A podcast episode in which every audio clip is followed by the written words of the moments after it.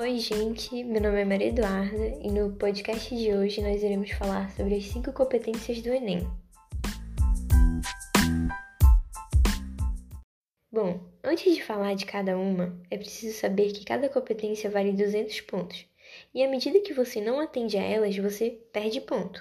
No total, existem seis níveis e na medida que você desce um nível, você perde 40 pontos, ou seja, de 200 vai para 160 e assim sucessivamente.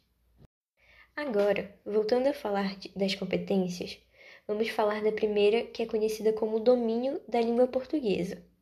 Nela, você precisa ter domínio da língua portuguesa formal.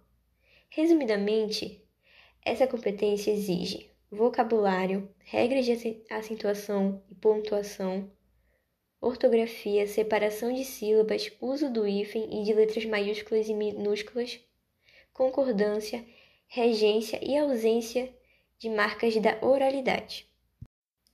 A segunda competência é a compreensão da proposta, que exige basicamente que o participante compreenda a proposta da redação para desenvolver seu texto de forma coerente. Nessa competência é avaliada também os aspectos estruturais e a habilidade de leitura e escrita do participante, ou seja, se ele compreende e definiu o recorte temático apresentado. A terceira competência é a organização e defesa, que fala sobre selecionar os principais argumentos sobre o tema. Os critérios giram em torno da argumentação, bem como da interpretação dos participantes sobre alguns aspectos do tema. Essa competência exige simplesmente que o participante tenha uma boa organização estrutural e que sua argumentação seja coerente. A quarta competência é o conhecimento linguístico e argumentação. Nessa é avaliado o bom uso dos conectivos, como por exemplo conjunções, advérbios, locuções, preposições e etc.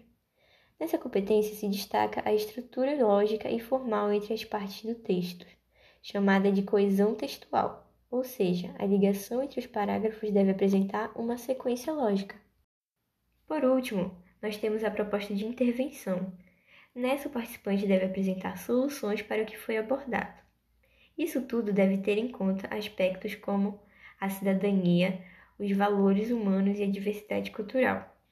Uma das principais causas para perder os 200 pontos nesse quesito é se o participante usar expressões ou ideias preconceituosas e incitar a violência.